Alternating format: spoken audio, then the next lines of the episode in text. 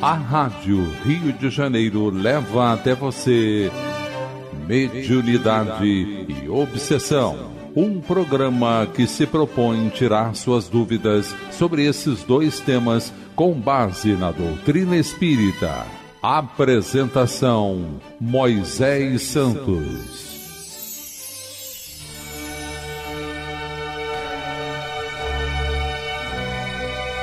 Caríssimos ouvintes da Rádio Rio de Janeiro, eu sou Moisés Santos e este é o programa Mediunidade e Obsessão. Estamos comemorando o aniversário de Edivaldo Pereira Franco, o médium que nos trouxe como intermediário esta obra que estamos estudando, Reencontro com a Vida, do autor espírito Manuel Filomeno de Miranda. Você que está nos acompanhando, meu caro ouvinte, veja que estamos na segunda parte desse livro, onde as instruções psicofônicas dos mentores passam a ser acompanhadas por relatos pessoais. No último capítulo, nós estudamos as sutilezas da obsessão. Estudamos a obsessão simples e o quanto esse enraizamento inicial desse processo que já representa uma condição grave para a condição da saúde de espírito, temos hoje um relato que apresenta-se por título como Remorso Tardio. Aporto neste cais de segurança na condição de náufrago, que foi vencido na voragem ciclópica do próprio desespero. Então aqui a comunicação inicia-se com essa figura de que o espírito estava em desespero, estava numa revolta de dores, de condições afligentes e encontrou um cais seguro, um cais de porto onde ele pôde agora aportar. Foi como ele iniciou dizendo: aporto neste cais de segurança.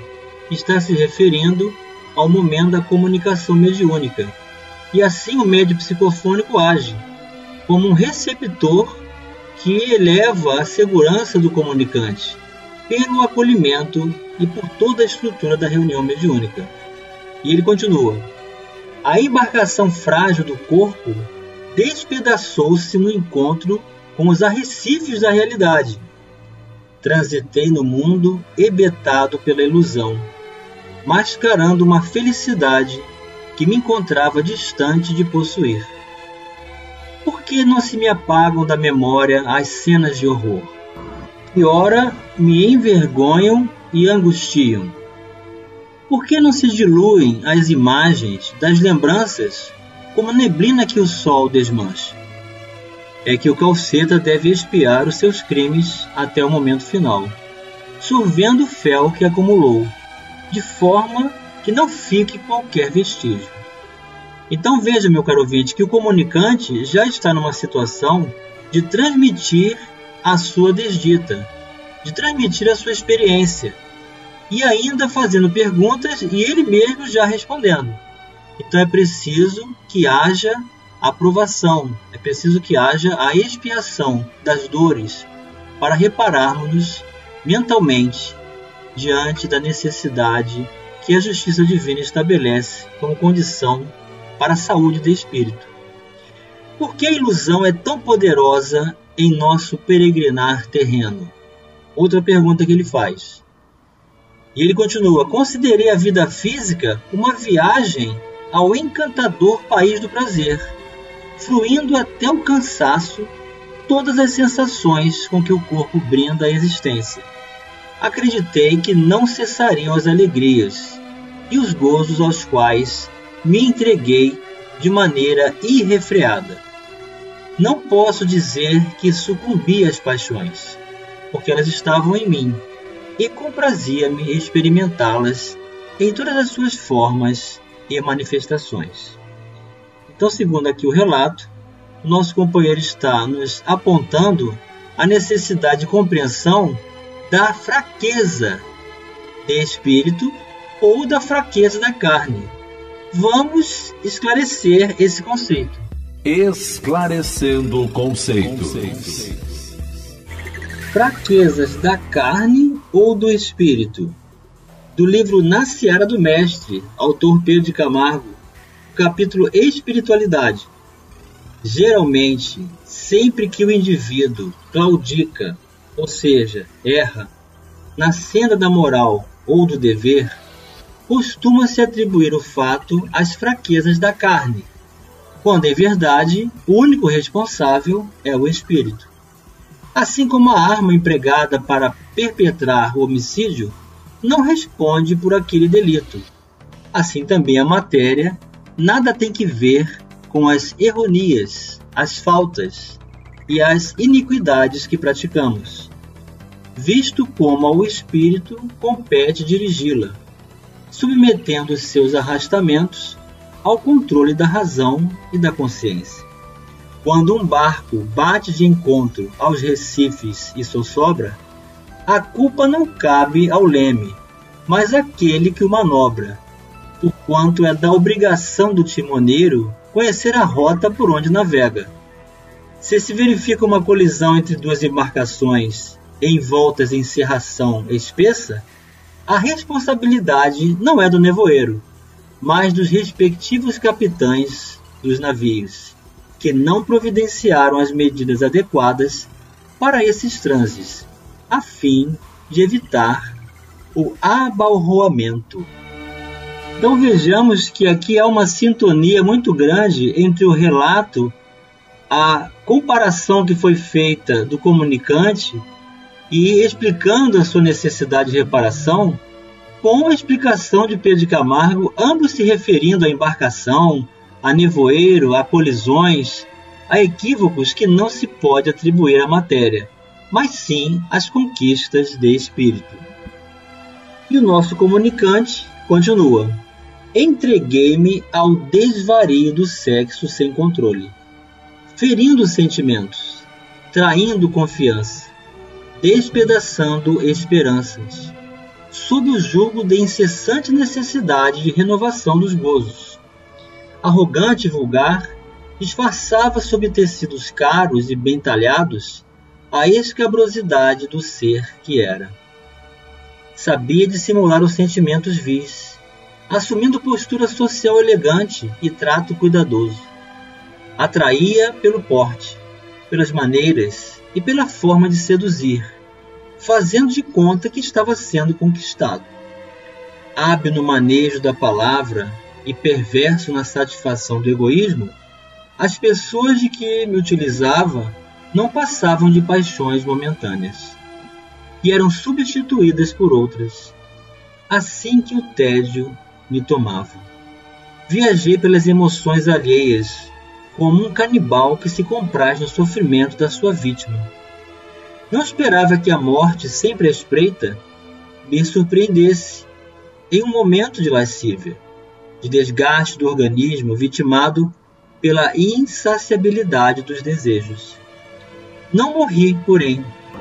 A consciência permaneceu e continua lúcida, agora afligida pelas lembranças e sob o látego de um adversário, para mim desconhecido que me impunha os seus impulsos inferiores, em razão da minha constituição moral doentia.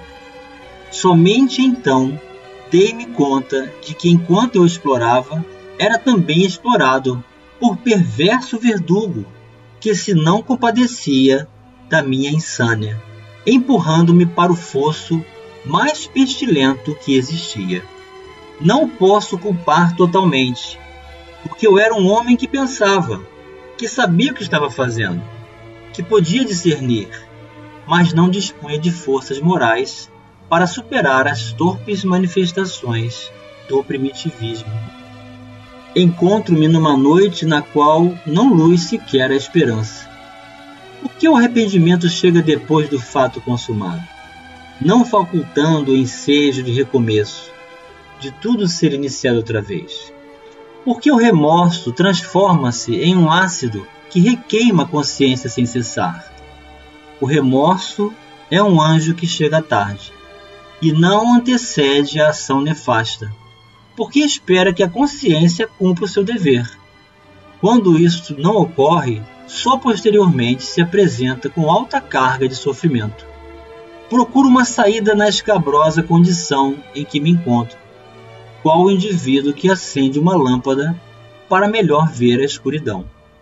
A tristeza, filha do arrependimento, faz-me contorcer no labirinto das recordações infames que não cessam. A dor moral é bem mais dilaceradora do que a de natureza física. Jamais imaginei que a vida era tão severa com aqueles que a deslustram. Colho os espinhos e os frutos amargos da sementeira do desespero. O pior é que não tenho coragem ainda de superar as angústias que trouxe, lamentando a perda do fardo carnal. O não fruir os gozos a que me acostumara constitui um outro martírio. É a sede do desejo, num conflito existencial feito de amargura e de perda por aquilo que abjuro e detesto. Vivi para a ilusão e a realidade me surpreendeu. Considerei que a fantasia era mais poderosa do que tudo quanto se me apresentava como real. Equivoquei-me por interesse, justificando os meus atos abomináveis como necessidades da vida. Qual vida? A do suíno que somente come, dorme e procria, aguardando o cutelo que lhe decepará a vida quando bem nutrido? Vendavais e fantasmas fazem parte do meu angustiante penar. Sou absorvido no sorvedouro do remorso ultriz. Não venho pedir misericórdia, pois sei que mereço tudo quanto ora me sucede. Estou informado que voltarei, dispondo de oportuno e futuro renascimento para refazer o caminho. Jornadearei por estrada íngreme e áspera, semi-habitado e assinalado por conflitos emocionais esmagadores. Então vemos aqui, meu caro ouvinte, o relato de alguém que tem consciência da situação em que se encontra e de toda a responsabilidade que ele mesmo causou para agora se encontrar nessas circunstâncias. Então, esse é um grande passo para a sua renovação, para o seu recomeço, assumir a responsabilidade dos próprios equívocos e estabelecer o concurso da oportunidade da reencarnação. Vamos continuar desfrutando desse manancial de informações que a mediunidade proporcionou para conhecermos melhor o processo de obsessão no relato do próprio habitante do mundo espiritual, trazendo para nós a oportunidade de um horizonte maior de entendimento.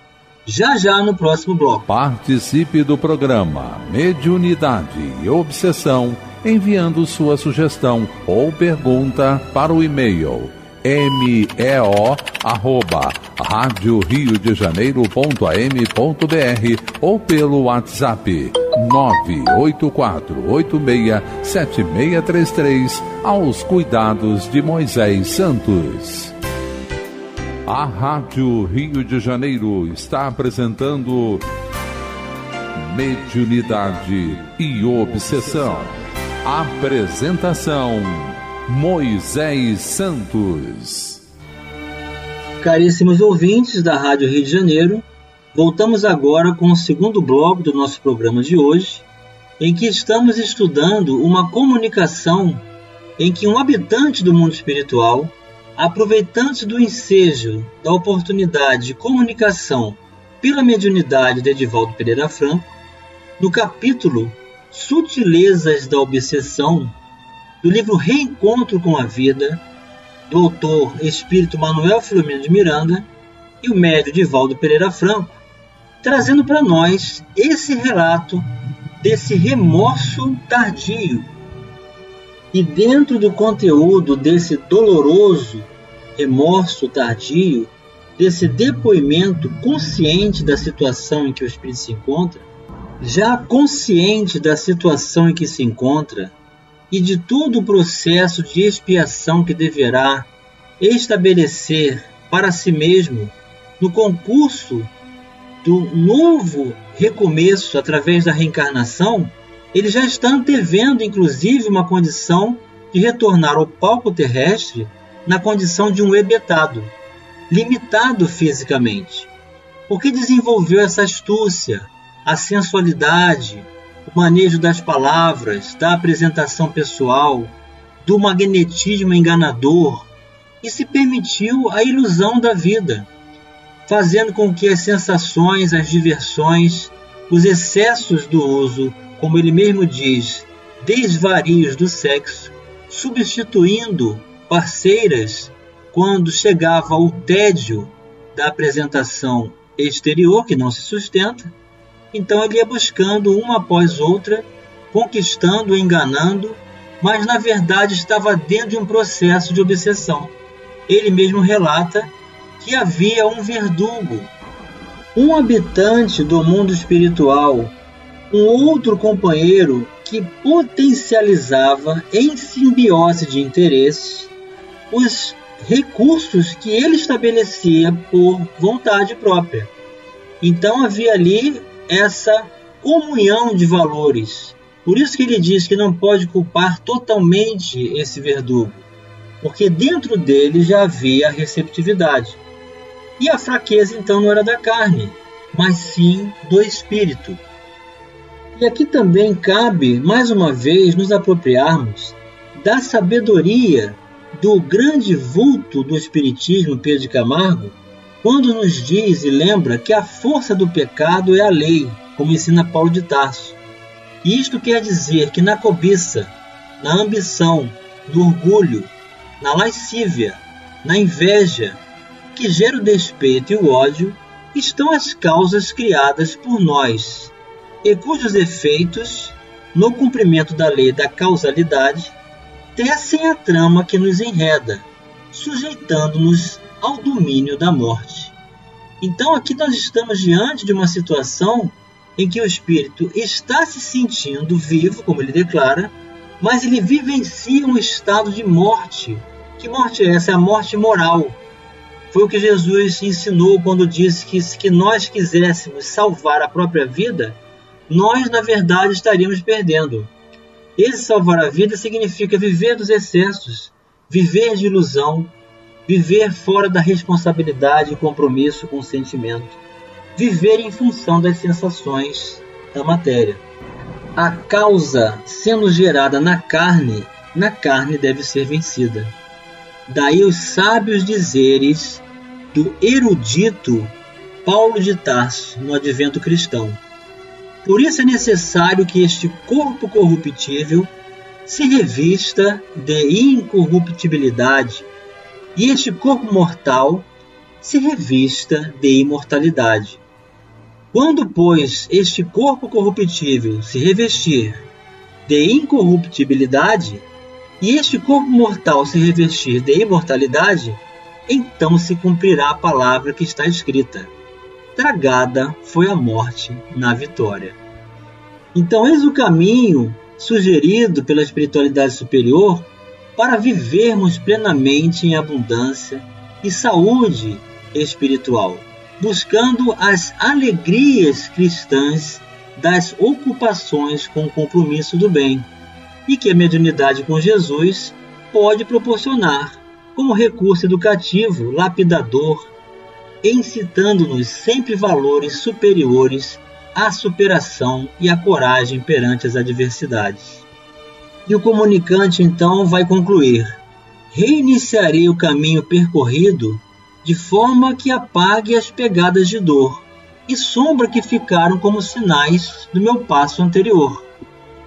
Traí, menti, enganei a mim mesmo iludindo, porque ninguém foge da consciência que se anestesia, para logo recuperar a lucidez. Fui convidado a prestar este depoimento, o que faço com insopitável emoção de sofrimento.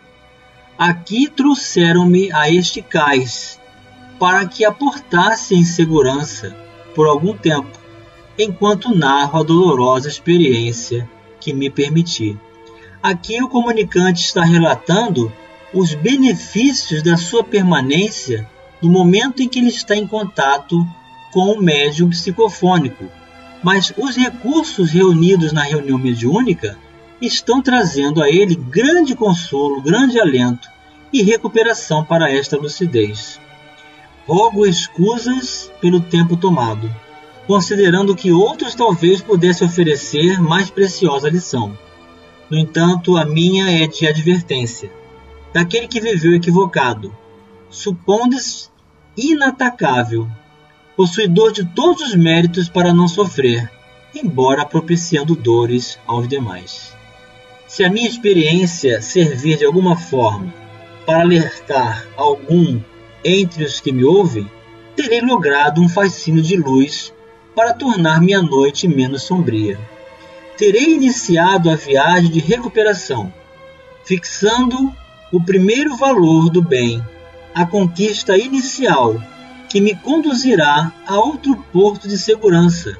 Mais tarde, quando terminar a travessia do oceano tumultuado da própria existência. Agradeço a atenção e a compaixão com que me ouvem. Assinou Wellington Aparício Coelho. Essa mensagem psicofônica, recebida pelo médium Valdo Pereira Franco, no término da reunião mediúnica do Centro Espírita Caminho da Redenção, na noite de 5 de outubro de 2005, em Salvador, Bahia.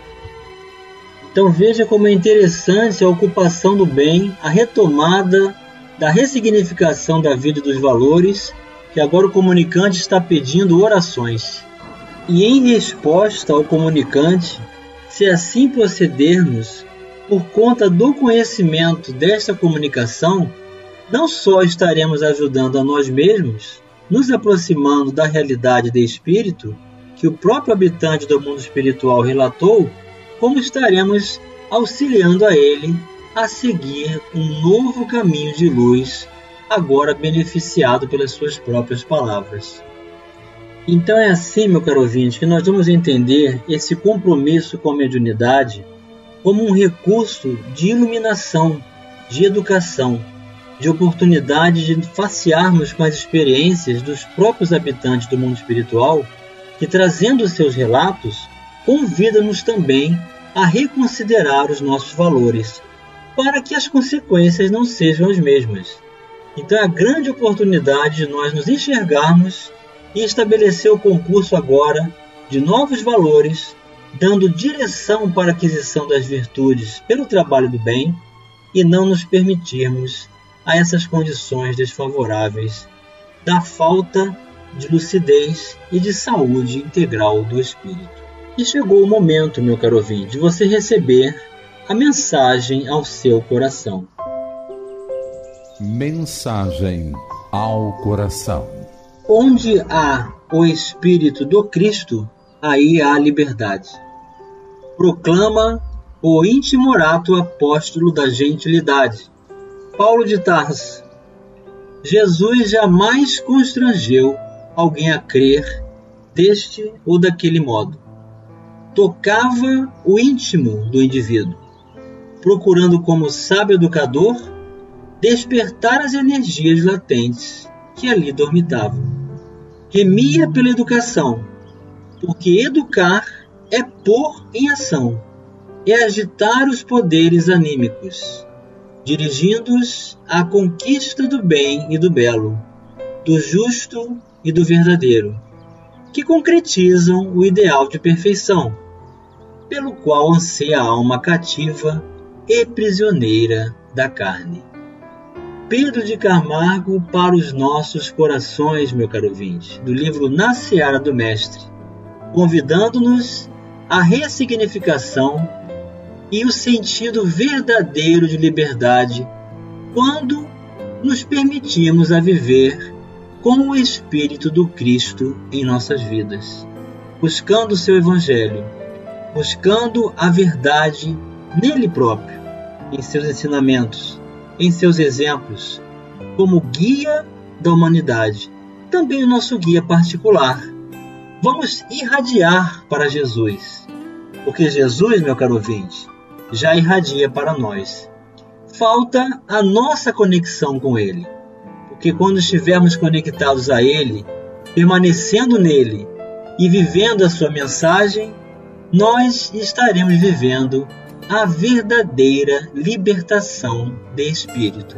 Portanto, a lucidez, a consciência, a coerência e a construção da saúde verdadeira, integral do espírito em nossas vidas hoje e sempre. Grande abraço e até o próximo programa.